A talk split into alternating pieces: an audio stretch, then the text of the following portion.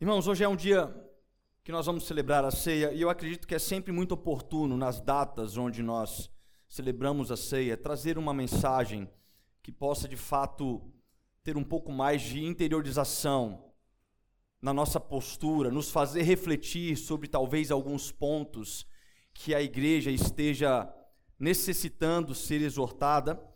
E hoje nós vamos falar sobre um tema que se chama os inimigos da cruz.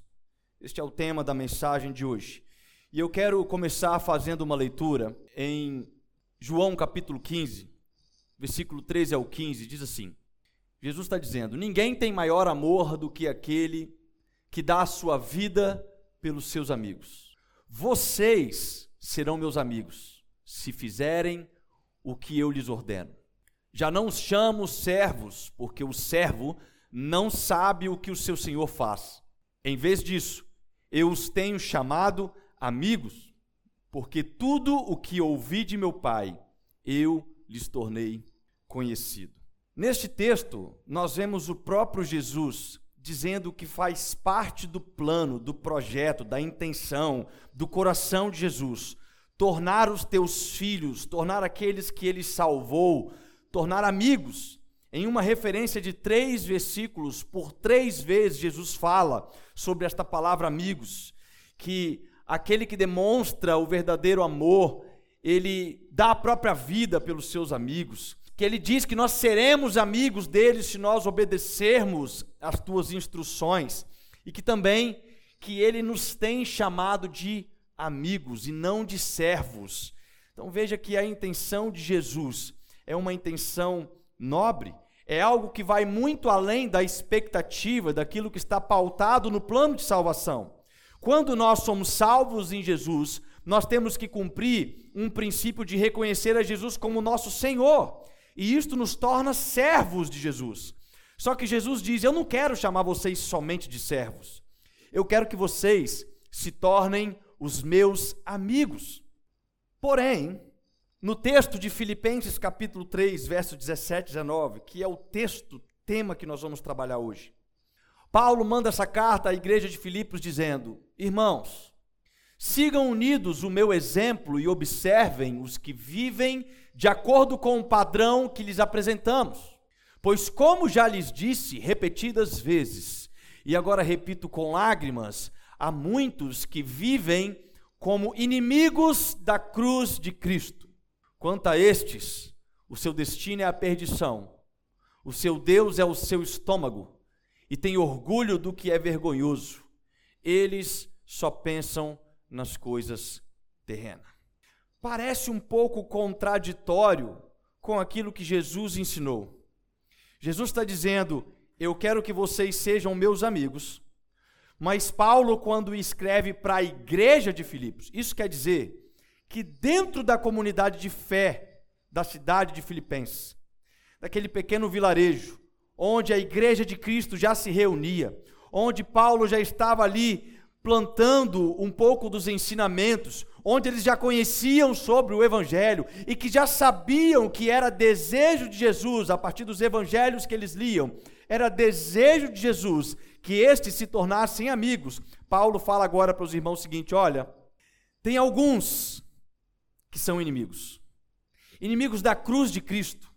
Mas não são aqueles que estão do lado de fora da igreja. Eu estou escrevendo para que vocês observem aos que estão dentro da igreja, indo aos domingos, no dia do Senhor, participando das programações na comunidade, proclamando dentro dos projetos sociais. Observem, porque dentro deste grupo de pessoas terão aqueles que serão inimigos da cruz de Cristo.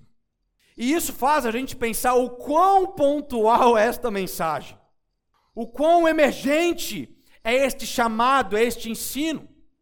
Só que Paulo escreve para a igreja de Filipos, irmãos, a igreja primitiva, a igreja que caminhou muito próximo daquilo que foi a caminhada de Jesus na terra. Nós estamos dois mil anos depois. Eles estavam cerca de 50, 60 anos depois. Então eles tinham muito mais palpável os exemplos, as histórias, a veracidade do testemunho de Jesus, e ainda assim Paulo traz essa advertência: olha, cuidado, porque dentro da igreja, no meio de vocês, tem alguns que são inimigos de Cristo. E o que me faz pensar, quando nós olhamos para o lado, é claro que nós não vamos encontrar, ou talvez não teríamos a capacidade de analisar sobre o próximo quem seria esse inimigo de Cristo. Então o exercício é não olhe para o lado, olhe para o lugar que você está sentado e se pergunte se você é um inimigo de Cristo. Porque aí você tem condições de fazer uma alta análise. Aí você tem condições de olhar para dentro das características daquilo que Paulo ensina e perceber se a tua postura é de alguém que de fato tem obedecido aos ensinos de Jesus, se fizer o que ele, que ele nos ordena, ou seja, aqueles que seguem os ensinos de Jesus, ou se você é um dos que Paulo vai tratar para termos cuidado, porque estes têm características que os tornam inimigos da cruz de Cristo, e isto é extremamente grave, isto é extremamente perigoso. Eu quero compartilhar seis pontos dentro disto. Mas uma coisa que que a gente observa é que Paulo fala o seguinte: irmãos, sigam unidos o meu exemplo e observem os que vivem de acordo com o padrão que lhes apresentamos. Então, o primeiro ponto que eu vejo Paulo mostrando é que um padrão é traçado dentro da igreja. Existe um padrão quando nós chegamos dentro de uma comunidade de fé, dentro de uma congregação, dentro de uma igreja, dentro do corpo de Cristo. Existe um padrão. Sabe por quê, irmãos? Porque isto é um local onde não é um local para santos. É um local para pessoas que estão na caminhada da santidade. Mas não quer dizer que todo mundo que você vai olhar para o seu redor são pessoas que estão nesta caminhada. Existem pessoas que estão aqui pela primeira vez na vida. Existem pessoas que não conhecem nada sobre o Evangelho. Existem pessoas que estão aqui há 5, 10, 15 anos, mas ainda assim continuam na sua luta diária contra um pecado que ainda continua vencendo a vida dele. Então não é sobre pessoas que estão na igreja, é pessoas que vão na igreja, mas que seguem um padrão determinado. Existe uma evidência para seguirmos. Existe um modelo de testemunho, existe um modelo que foi deixado por alguém para que a gente pudesse olhar e pensar o seguinte: este é o formato que eu preciso seguir, este é o modelo que eu preciso caminhar. E é isso que Paulo diz, ele traça um padrão. Quando ele diz, irmãos, sigam unidos o meu exemplo, eu considero que Paulo, ele chama para si mesmo uma responsabilidade muito grande. Ele diz: olhem para mim, sigam o meu exemplo, façam exatamente como eu faço. Paulo não estava nem um pouco duvidoso que a obra que Jesus fez na vida dele era suficiente para transformar o padrão de vida dele. Antes de Paulo se tornar um cristão, ele era um perseguidor de cristãos. Ele aprisionava os cristãos, ele maltratava os cristãos, ele matava os cristãos. Mas quando ele se encontra com Jesus e o evangelho transforma a vida de Paulo, Paulo consegue viver então pautado diante de algo que também para ele era um padrão. Ele não estava inventando o cristianismo, ele não estava colocando normas denominacionais, não. Paulo ele traz exatamente aquilo que o evangelho já tinha sido revelado para ele a partir de Jesus e o Espírito Santo e começa agora a repassar isso para os demais irmãos. Quando ele diz em Filipenses 2, versículo 5: Seja a atitude de vocês a mesma de Cristo Jesus. Ele não poderia falar isso sem que antes ele estivesse também praticando a atitude que Cristo Jesus fazia. E quando nós lemos sobre estas atitudes em Filipenses capítulo 2, no verso 6, nós vemos que diz o seguinte: Embora sendo Deus, não considerou que o ser igual a Deus era algo que devia pegar-se. Mas esvaziou-se a si mesmo, vindo a ser servo, tornando-se semelhante aos homens, e sendo encontrado em forma humana, humilhou-se a si mesmo e foi obediente até a morte e morte de cruz. Então, quando Paulo traz este padrão de Jesus, ele diz: Olha, seja a atitude de vocês a mesma de Cristo. Qual que foi a atitude de Cristo? Era fácil para Jesus, porque Jesus era Deus. Não. Jesus se esvaziou da sua glória. Jesus ele, ele se humilhou ao vir à terra em forma de homem. E ele foi obediente ao Pai em todas as coisas. Ele foi obediente até mesmo à morte e morte de cruz. Isso significa que o padrão que Paulo nos mostra quando nós vemos, irmãos, sigam unidos o meu exemplo. Ele está seguindo o exemplo ao qual Jesus já havia revelado para ele. Um exemplo de alguém que está disposto a obedecer ao Pai. Um exemplo de alguém que está disposto a caminhar em uma vida de santificação até o ponto que chegaremos na glorificação dos nossos corpos. Mas quando ele avança no versículo, ele diz: Pois, como já lhes disse repetidas vezes, e agora repito com lágrimas, há muitos que vivem como inimigos da cruz de Cristo. Paulo já estava ensinando isso em outras oportunidades, mas desta vez, Paulo ele envia esta carta com lágrimas nos olhos. Paulo, se você olhar por toda a história dele, você não vai achar Paulo chorando quando ele havia sido perseguido. Você não vai achar Paulo chorando quando ele estava preso, muito pelo contrário. Paulo e Silas, quando estavam presos na prisão, eles estavam louvando a Deus com alegria.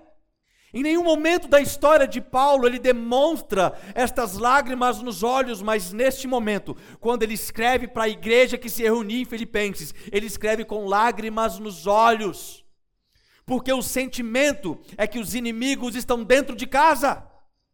O sentimento é que os inimigos estão sentando do nosso lado. O sentimento é que os inimigos estão se assentando à mesa da celebração da ceia de Cristo. Isso trouxe um sentimento de muito pesar no coração de Paulo. Isto fez Paulo se entregar em lágrimas quando escrevia isso, porque ele já havia falado repetidas vezes, mas agora ele repete com lágrimas. Há muitos que vivem como inimigos da cruz de Cristo. Pessoas que estão ao nosso lado, pessoas que se dizem cristãs, pessoas que são assíduas nos cultos de domingos. E Paulo, com lágrimas, fala: Olha, cuidado, observem o exemplo que eu estou dando, porque no meio de vocês existem pessoas que são inimigas da cruz de Cristo. O sentimento é exatamente de ter inimigos que estão vivendo dentro da nossa própria casa de oração, dentro do local onde nós nos reunimos para orar a Deus, para celebrar a Deus. Ainda em João capítulo 6, versículo 70, Jesus respondeu: Não fui eu que os escolhi os doze? Todavia, um de vocês é um diabo, um de vocês é inimigo um de vocês não são a favor da cruz. Isso mostra que o próprio Jesus deixa para a gente uma evidência que se dentro dos próprios doze discípulos havia um que era inimigo, quanto mais aqueles que não são doze de Jesus e talvez muito menos discípulos de Jesus, porque aquele que se torna um inimigo de Jesus jamais poderia ser considerado um discípulo de Jesus, porque ele mesmo fala em Lucas: quem comigo não ajunta, espalha. E o ajuntamento não é um ajuntamento de pessoas, o ajuntamento é um ajuntamento do testemunho de Jesus, que precisa ser transformado dentro de nós dia após dia. Isso quer dizer que não adianta nos ajuntarmos em 150, 200 pessoas em um culto de domingo, se nós não estamos ajuntando dentro de nós os ensinamentos do Evangelho de Jesus Cristo, aquele que nos impulsiona para uma vida de santificação, aquele que nos transforma para sermos bons testemunhos no meio da sociedade. Então, Paulo, ele trata mais uma vez esse assunto com estas lágrimas nos olhos. E por que não quando nós pensamos sobre estas possibilidades? E talvez a gente reflete, meu Deus, que dificuldade dificuldade que é para a gente conseguir pregar o Evangelho, ter um discipulado eficiente e ver as pessoas sendo transformadas. Irmãos, eu sei que a nossa vida ela está sujeita ao pecado em algum determinado momento, mas isso não deveria ser uma opção para a gente. Isso precisa ser uma queda. Só que o que mais me surpreende não é sobre exortar um pecado no meio da sociedade, a qual nós estamos reunidos como igreja, mas é exortar um pecado corriqueiro, é exortar um pecado frequente, é exortar um pecado que ele é repetido por várias vezes na vida desse irmão, desta irmã. Pessoas que tratam o pecado como um animalzinho de estimação, não querem abandoná-lo, não querem abrir mão deste pecado, mas querem viver dentro da igreja, querem trabalhar, querem servir, mas quando você vai exortar, falar, pastor, não mexe nisso aqui não. Essa área aqui, pastor, não. Você pode tratar de muitas coisas na minha vida. Essa área aqui, pastor, esse pecadinho virou meu preferido. Não sei nem mais viver sem ele.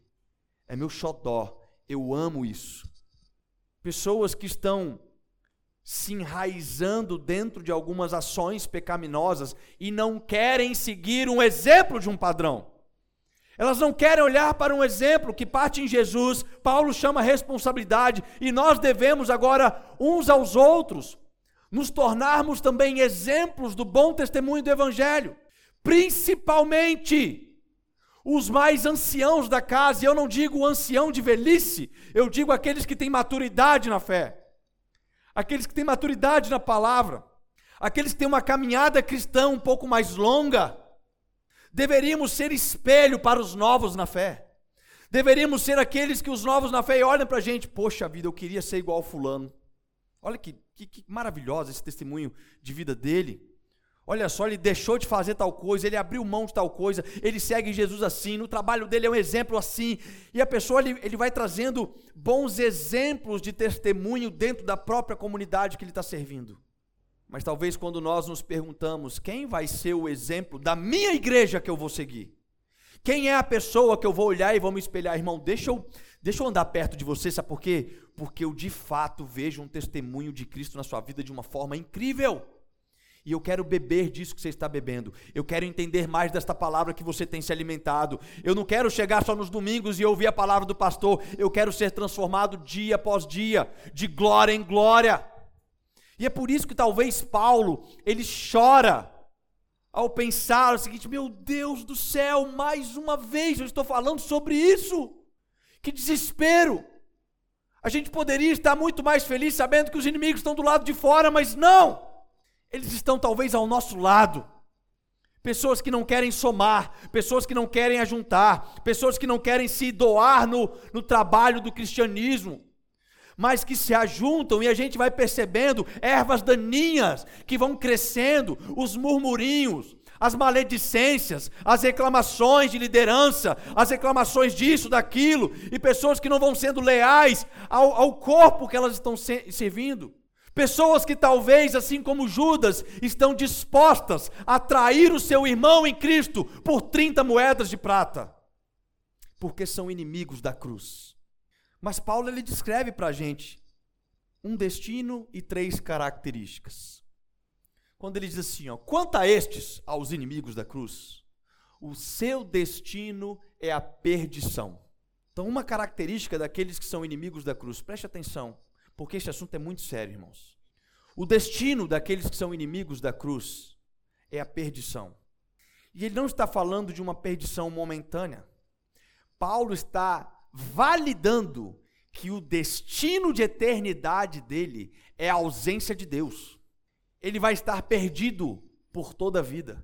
Ele não vai encontrar a presença de Deus, ainda que ele tenha a intenção de estar misturado. Mas estar misturado na igreja não significa ser salvo por Cristo Jesus. O próprio Jesus diz que lá no último dia, alguns vão falar assim: Senhor, Senhor, nós profetizamos em Teu nome, em Teu nome nós fizemos tais coisas e tais coisas. Jesus falou assim: Apartai-vos de mim, malditos porque de vocês não é o reino dos céus, de vocês não é o reino de Deus. Se o próprio Jesus vai dizer estas palavras, quanto mais a gente olhar para o nosso lado e achar que todos são salvos, não é, irmãos. Tem muita gente que congrega na igreja por anos, mas até hoje não foi salvo em Jesus. Até hoje não se encontrou com o Evangelho. Porque a evidência de um bom testemunho não é vir à igreja no domingo. A evidência de um bom testemunho é o que você faz fora da igreja de segunda a sábado. Esta é a evidência de um cristianismo que tem nos purificado. Esta é a evidência que o processo de santificação, a partir do momento que nós nos encontramos com Jesus, a qual nós usamos a palavra, eu me converti ao Evangelho. O que, que significa conversão ao Evangelho? Eu caminhava para um caminho de perdição, mas Jesus me encontrou e ele me redirecionou para um caminho de santidade em Cristo. Então isso envolve uma mudança de destino. Antes era perdição, agora é a vida eterna com Cristo. Antes era ser condenada fora da presença de Cristo, agora é viver a eternidade ao lado do meu Senhor. Mas isso precisa de uma transformação hoje. Isso precisa de uma transformação no teu coração, na tua vida, no seu pensar, no teu falar, no teu agir, no teu trabalho, no teu casamento, na tua família. Isso precisa de transformação.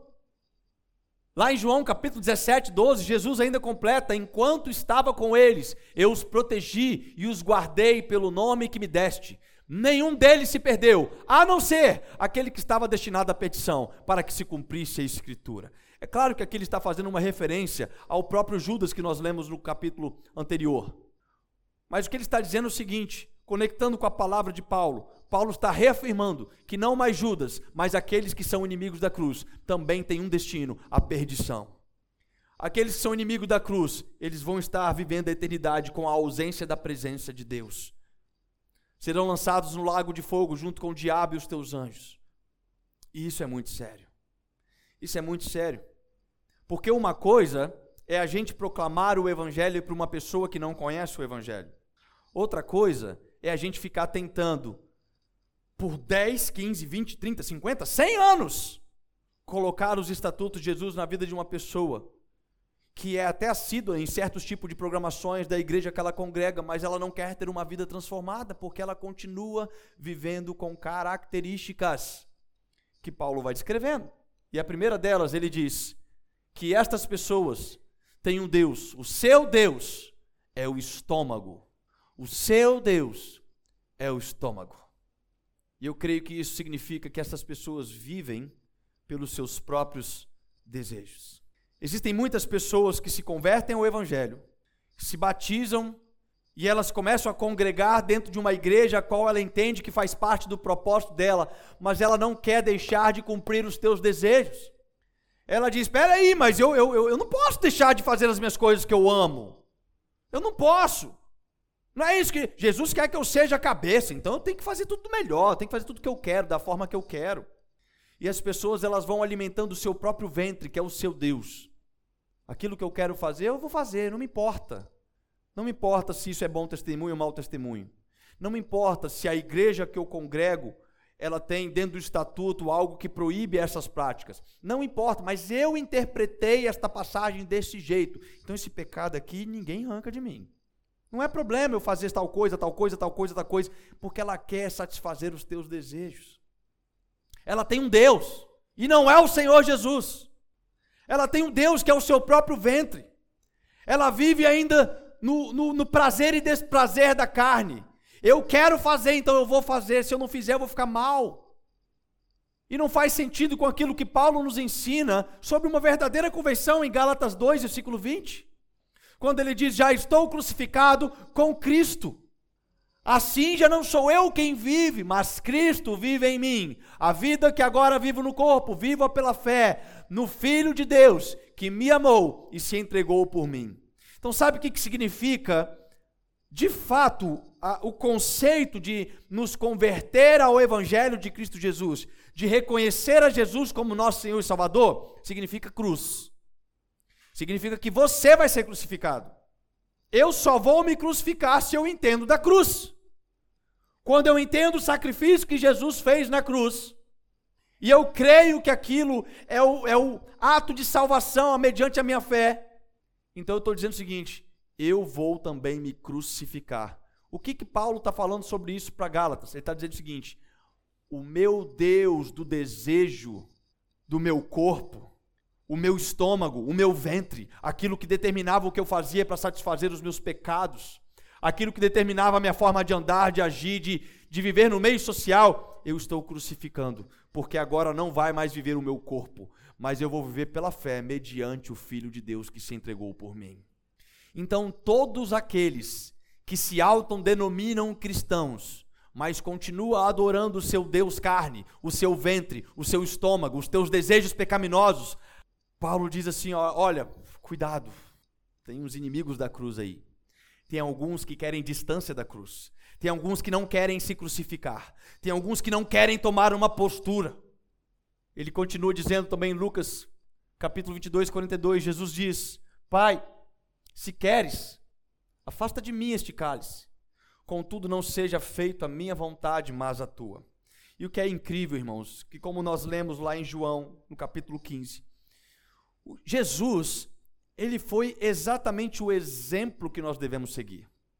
Jesus é o modelo, ele é a pedra de esquina angular.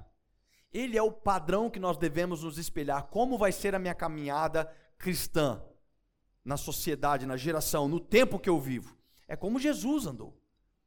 E Jesus, ele foi aquele que deu um exemplo incrível, porque ele diz assim: Eu não gostaria de beber esse cálice. Se possível, Pai, passa de mim esse cálice.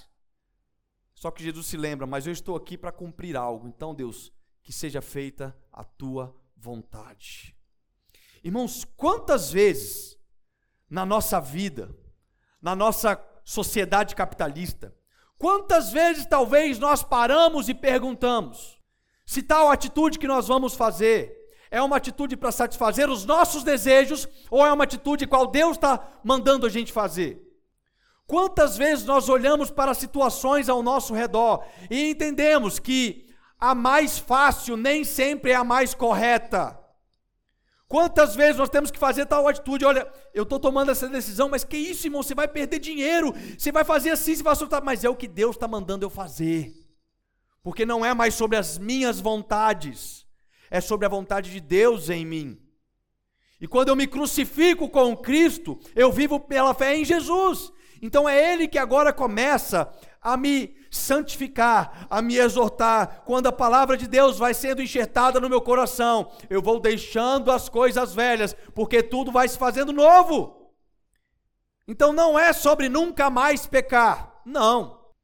Porque Pedro vai escrever lá em em, em, João vai escrever em 1 João, capítulo 2, ele diz: Filhinhos, eu vos escrevo para que vocês não pequem, mas se vocês pecarem, ele está afirmando o seguinte: olha, existe a possibilidade do pecado, mas é sobre não pecar os mesmos pecados. Quando Jesus se encontra com a mulher adúltera, e o povo queria condenar a mulher adúltera, apedrejando ela. Jesus vai lá, acontece, ele escreve na areia, todo mundo conhece a história, mas algo marca. Ele fala para a mulher adúltera assim: Olha, eu também não te condeno, vai e não peques mais. Você tem dúvida que aquela mulher pecou alguma vez a mais na vida? Eu não tenho dúvida, ela pecou. Mas você acredita que aquela mulher pecou no adultério mais uma vez? É sobre isso. Se nós tivermos condições de sermos altamente discipulados como um corpo, exortados, disciplinados naquilo que são nossas falhas, nós poderemos, mediante a palavra de Deus, abandonar pecados para que eles deixem de ser corriqueiros na nossa vida. Pecados que constantemente se repetem, sabe por quê? Porque a gente não confessa. A gente não tem alguém para chegar ali e falar assim, irmão, vem cá orar por mim. Tiago 5,17, quem lembra do versículo do mês, Tiago 5,17? Confessai as vossas culpas uns aos outros para serem sarados, porque o perdão nós já temos em Jesus. Mas a cura necessita através da confissão. Sarados desse ciclo pecaminoso que vem assolando a igreja. Outra característica que Paulo traz é que eles se gloriam nas suas vergonhas. Isso quer dizer que nós chegamos dois mil anos depois de Cristo, não muito diferente do que estava acontecendo lá na igreja de Filipos. Porque hoje nós temos líderes evangélicos que se gloriam. Casei três vezes. Líderes evangélicos que se gloriam nas suas práticas pecaminosas. Que, aliás, transformam a sua própria igreja num covil. Porque as pessoas lembram, assim, aquele é o exemplo que eu gostaria. Alguém que pratica o mesmo pecado que eu pratico e me vai me aceitar como igreja. E vai ser inclusivo. Irmãos, a igreja de Cristo não é inclusiva, ela é exclusiva. Ele comprou a igreja com preço de sangue. Ela não é inclusiva, ela é exclusiva. Deus, ele elegeu os seus filhos. Ele escolheu os que seriam salvos. Ela é exclusiva. E aqueles que são exclusivos, propriedade de Cristo, como vai dizer em Pedro capítulo 2, versículo 9, nação santa, povo exclusivo. Nós não deveríamos olhar para as nossas vergonhas e nos gloriarmos nelas, mas deveríamos nos gloriar em Jesus. Deveríamos nos gloriar nas nossas tribulações, como Paulo vai dizer em Romanos capítulo 5. É aí que nós deveríamos nos gloriar e nos alegrar. Mas ao contrário disso, nós vemos cristãos dando mau testemunho lá fora e cantando vantagem das suas práticas pecaminosas. Cantando vantagem. Dão um péssimo testemunho aonde eles vão. Fica difícil hoje em dia saber quem de fato é um verdadeiro cristão. Porque dentro da nominação que se declara autocristã no Brasil, nós temos pessoas como Gretchen. Meu, se a Gretchen está falando que ela é uma cristã, tem algo errado com o cristianismo. Alguma coisa está errado. Como que pode alguém se, deter, se determinar, eu sou cristã, eu creio em Jesus, mas ela não está sendo transformada, ela está muito mais para quem é inimigo da cruz, do que para aqueles que Paulo fala assim: olha, se espelhe para estas pessoas, olhem para elas e sigam como exemplo. O que ela fizer, você pode seguir, porque é o que está em coerência com a palavra de Deus. Então eles têm orgulho da vergonha. E quando Paulo diz em Romanos capítulo 12, versículo 2, ele fala: Não vos amoldem, não se amoldem ao padrão deste mundo. Em outras versões, não vos conformeis com este mundo, mas sede transformado pela renovação da sua mente, para que sejam capazes de experimentar e comprovar a boa, agradável e perfeita vontade de Deus. Não importa como que o mundo vai estar trazendo os moldes do secularismo, mas o secularismo não pode entrar na vida de um cristão. Não importa se o mundo fala que é permitido se casar quantas vezes você quiser. Não importa se o mundo fala se é, se é permitido você trair o seu cônjuge. Não importa se o mundo fala se é permitido fazer sexo antes do casamento. Não importa, o que importa é o que a palavra de Deus tem se tem sido transformada em nós. Esses dias conversava com uma pessoa e ela falava o seguinte: porque eu sofri muito bullying dentro de uma igreja que eu congreguei, porque eu resolvi me guardar em santidade até o meu casamento. Eu falei, meu Deus do céu, que igreja é essa? Ela foi criticada pelas irmãs de Cristo dela, porque ela não fez sexo antes do casamento. Ou seja, existem pessoas que estão se vangloriando nas suas próprias vergonhas, enquanto ela se sentiu bulinada. Eu falei: não! Muito pelo contrário. Você tem que levantar esta bandeira da santidade e dizer: olha aqui, ó, eu escolhi ser santa, eu escolhi perder a virgindade com o meu marido, eu escolhi me preparar e me separar para o meu noivo. Sabe por que, que a igreja de Cristo tem se prostituído na questão da espera do Messias? É por isso porque as noivas dos, dos dias atuais não querem esperar sua pureza para o noivo. Perdeu-se esse conceito. O que, que se entende então? Se eu não preciso me guardar sexualmente, quanto mais a assimilação que Cristo faz de noiva com noivo. A igreja que é a noiva de Cristo, vou fazer o quê? Eu não vou esperar o noivo, eu vou me vangloriar nas minhas vergonhas. Quando Oséias fala de uma de uma noiva prostituta, quando nós olhamos a igreja de hoje e percebemos que talvez os cristãos do Brasil não estão se ataviando, não estão se preparando para se apresentar como uma noiva sem rugas, sem máculas, sem defeitos, mas ao contrário disso, estão levantando as suas bandeirinhas pecaminosas e fazendo festa, celebrando: olha que lindo o meu pecado, que maravilhoso. Perdi a virgindade, estou beijando um monte de gente, estou fazendo isso, estou traindo assim, estou. Pelo amor de Deus, são essas pessoas que se gloriam nas suas vergonhas e Paulo está fazendo cuidado. Talvez essas pessoas vão estar dentro da igreja, mas elas não são crentes. E por fim, ele diz que estas pessoas só pensam nas coisas terrenas. Isso me mostra que são pessoas que não andam pela fé, Pessoas que não andam pela fé, elas só têm os olhos para coisas terrenas. Por quê? Porque o único tempo de vida que ela de fato pode aproveitar alguma coisa é agora, porque depois ela está condenada para perdição. E de uma forma oculta, ela deve sentir isso dentro dela. De uma forma escondida, ela não consegue ter fé, ela não consegue se projetar para algo futuro, ela não consegue, como assim? Eu, eu viver uma vida de santidade para esperar Jesus voltar, mas já passou dois mil anos, que fé é essa que vocês estão falando? Que absurdo! Quando Paulo diz em 1 Coríntios 15, 19: Se é somente para esta vida que temos esperança em Cristo, dentre todos os homens, somos os mais dignos de compaixão. Eu gosto de uma outra versão que ele, que ele fala o seguinte: Dentro de todos os homens, você é o pior dos miseráveis. Se a sua expectativa são, é somente para as coisas desta terra, você é o pior dos miseráveis. Isso quer dizer que são pessoas que não conseguem andar por fé. Pessoas que não conseguem olhar a expectativa vindoura de Jesus e continuar se preparando e continuar se buscando esse esse ponto de se ataviar para Jesus. Porque nós não vamos viver por aquilo que vemos. Nós vamos viver por aquilo que cremos. E qual que é a crença que nós temos no evangelho? Que Jesus morreu na cruz para nos salvar, e por causa disso, por causa de todas as profecias que foram se cumpridas, assim como os anjos falam assim com Maria Madalena, por que, que vocês estão assustadas? Este mesmo que está subindo voltará também para buscar a tua noiva e entregar corpos glorificados para vivermos com ele na eternidade.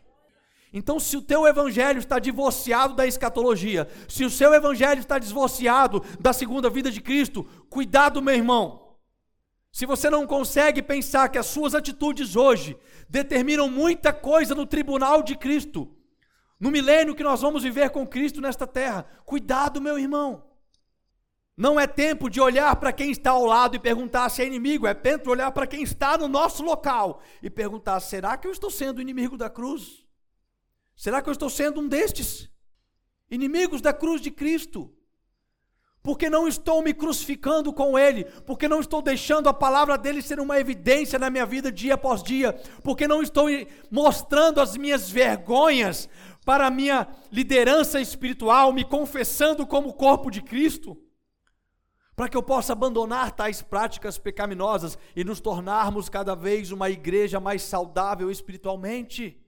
Os inimigos da cruz de Cristo. Quão dura esta palavra para nós o quão duro agora e o quão impulsionador também pelo fato de nos trazer uma responsabilidade. É de olharmos agora para as pessoas que estão ao nosso redor e de repente nem todo mundo mais é irmão.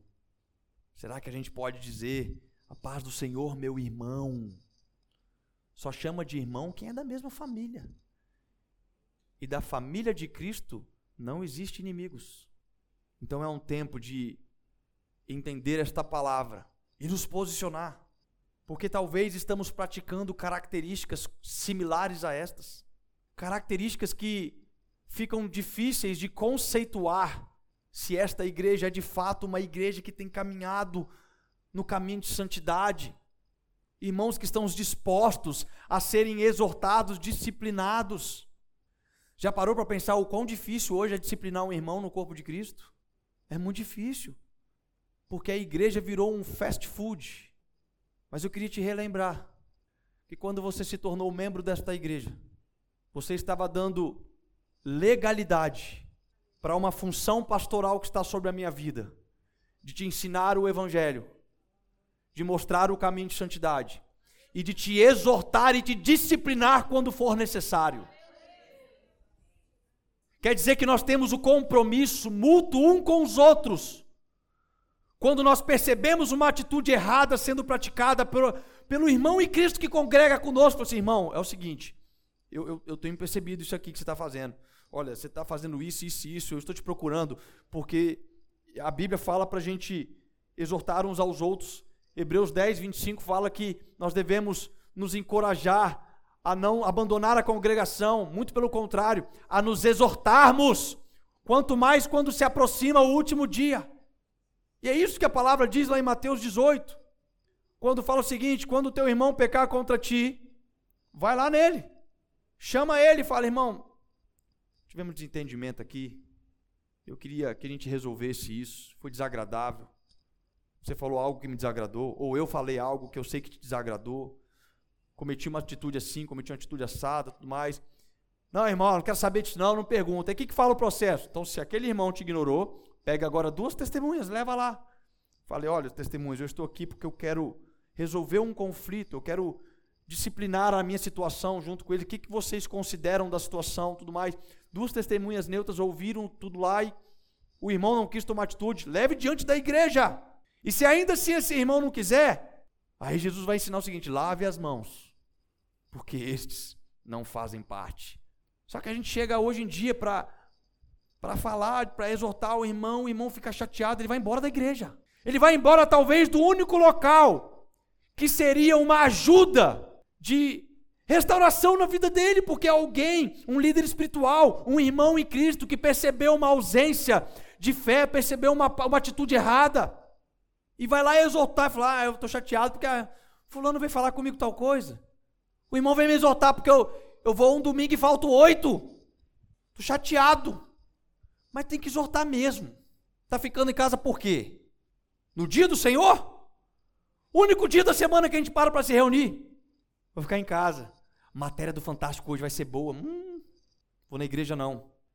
Ai, nossa, recebi visita aqui em casa, estou cansado. Sabe o que você precisa, irmão? Você precisa de uma boa dose de disciplina.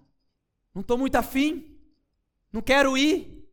Isso eu estou falando só de sobrevir na igreja. Só fora as outras quantidades de coisas que acontecem no dia a dia na, no nosso corpo, irmãos. Eu estou com os líderes aqui o tempo inteiro falando, pastor, estou com tal dificuldade assim, assim, assado. falei, irmão, é isso aí. Bate aí, ó. Você está com esse grupo, eu estou com a igreja inteira manifestando isso. Essa é a dificuldade. É continuar exortando, exortando, exortando, exortando, até que eles possam entender: olha, existe um padrão para seguir. Este não é o padrão correto, este padrão é errado. Essas características de que você acha que você pode fazer, não, você não pode. Você escolheu ser membro da igreja, você tem deveres a cumprir. Você tem responsabilidades com o corpo de Cristo. E isto inclui, preste atenção, isto inclui a omissão dos seus dons espirituais diante da igreja. Quando você omite aquilo que Deus derramou sobre a sua vida, a igreja inteira é prejudicada. Quando você deixa de exercer o teu talento diante do corpo que você serve, a igreja inteira é prejudicada. Quantos creem, quantos creem que Deus tem um chamado sobre minha vida? Amém? E se eu falasse assim, mas não vou mais pregar não. Eu não quero mais pregar. Cansei. Vou mudar para Havaí. Vou vender minha arte na praia. Vou ficar por lá. Você acha que a igreja de Cristo seria prejudicada? Sim.